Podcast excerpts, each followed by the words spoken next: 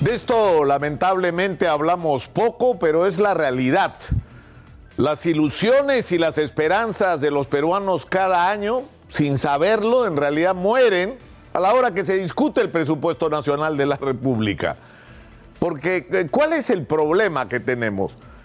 A lo largo de las últimas semanas y en realidad en el caso de Exitosa, a lo largo de los últimos años hemos estado insistiendo en que la prioridad nacional es la educación que si no invertimos en una educación de calidad no tenemos ninguna posibilidad de futuro como país.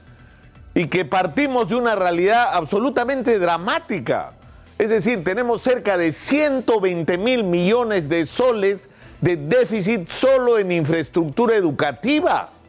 Es decir, de colegios que tienen que traerse abajo y volverse a hacer, de colegios que tienen que ser refaccionados y acondicionados, y de nuevos proyectos que tienen que hacerse para satisfacer la enorme necesidad que existe en este momento.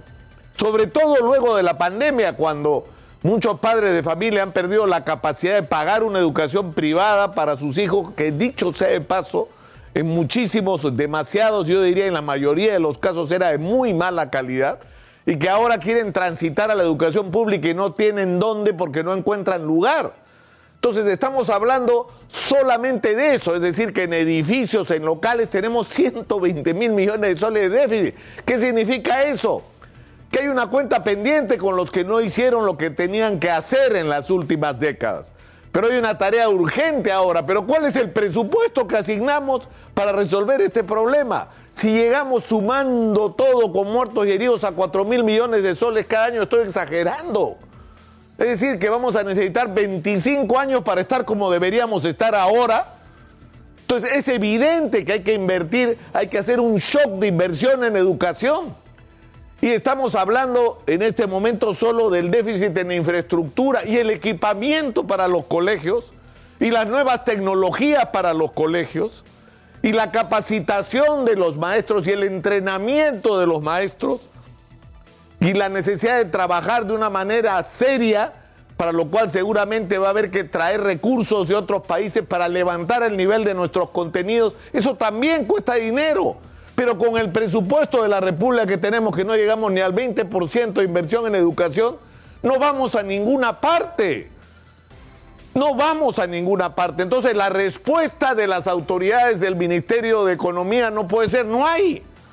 No tenemos de dónde, porque para eso no los pusimos ahí, los pusimos ahí para que sean imaginativos, para que nos den respuestas, para que pongan el dedo en la llaga, para que nos digan qué hay que hacer para salir de este entrampamiento en el que estamos.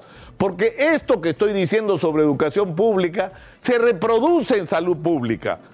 ¿Cuál es el déficit en infraestructura en los hospitales? ¿Alguien lo puede decir? ¿Cuántos trabajadores en general en la salud pública faltan en el Perú cuántos médicos, cuántos tecnólogos, cuántas enfermeras, decenas de miles.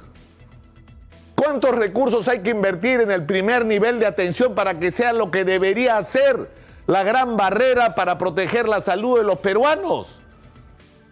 ¿Cuánto dinero se necesita? Decenas de millones de soles. Pero tampoco hay presupuesto. El presupuesto para el sector salud no es ni el 10% o alrededor del 10% del presupuesto de la República. Con ese nivel de gasto y de inversión nunca vamos a tener una salud pública de calidad. Y vamos a, seguir siendo un país de trabajadores que bajan su nivel de productividad porque no tienen un acceso a una salud de calidad. Y ni hablemos de los otros problemas. ¿Cuál es el déficit de infraestructura? ¿Alguien me lo puede decir? ¿Cuántos kilómetros de carretera y de caminos faltan construir en el Perú?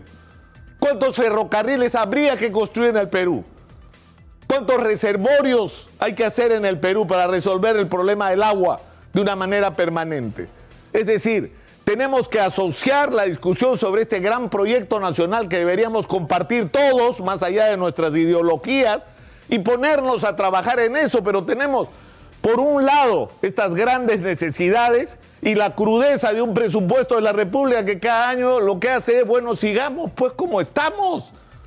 No nos queda otra. Manejémonos con lo que hay para lo que alcance y habrá, seguirá habiendo trabajadores CAS y aceptamos como normal que haya trabajadores en el sector público que son trabajadores con derechos disminuidos Y el Estado que le reclama a la empresa privada que respete los derechos laborales es el principal violador de los derechos laborales con este sistema perverso del CAS.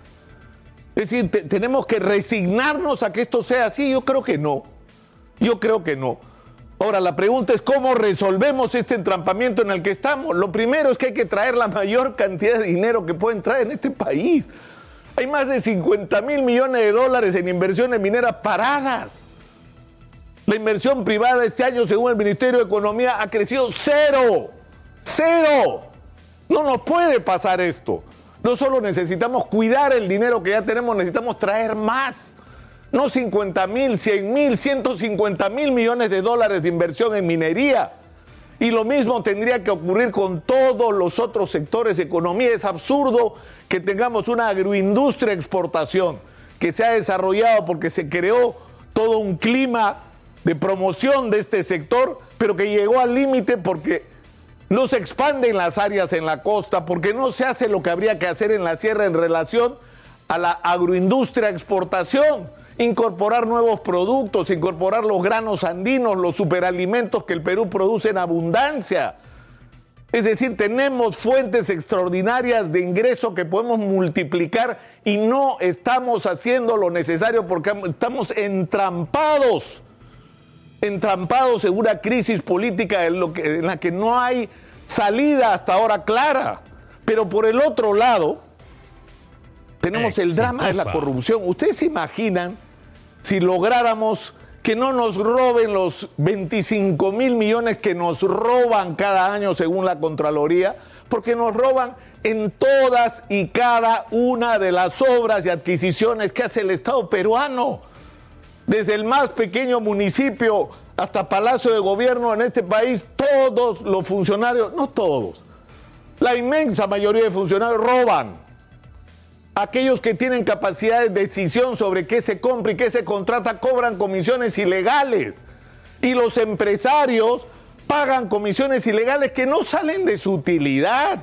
No es que están sacrificando su ganancia para sobornar y corromper un funcionario.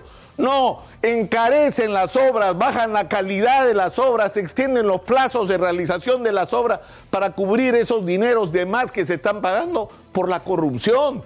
Y eso se tiene que terminar. Pero la pregunta que yo me hago es, ¿cuándo vamos a discutir esto? O sea, ¿cuándo va a llegar el día en que esto va a ser agenda nacional?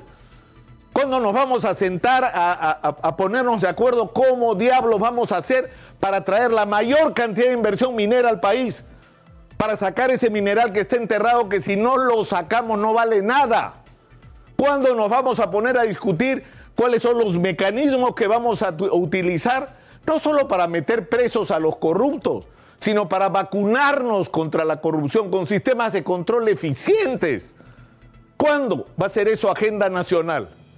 Yo creo que lamentablemente quienes son hoy los protagonistas de la política nacional no son los encargados para enfrentar esta agenda. No están capacitados, no nos representan. Necesitamos nueva gente que sea capaz de enfrentar esto que es la real agenda nacional, que es lo que deberíamos estar discutiendo, es decir, de lo que deberíamos estar hablando, del futuro del Perú y de cómo lo construimos. Pero para eso hay que sacar con Caterpillar a los que toman hoy las decisiones, a los que hacen hoy política en el Perú y cambiarlos por gente nueva, por gente decente, por gente comprometida con el país como un proyecto de vida para todos.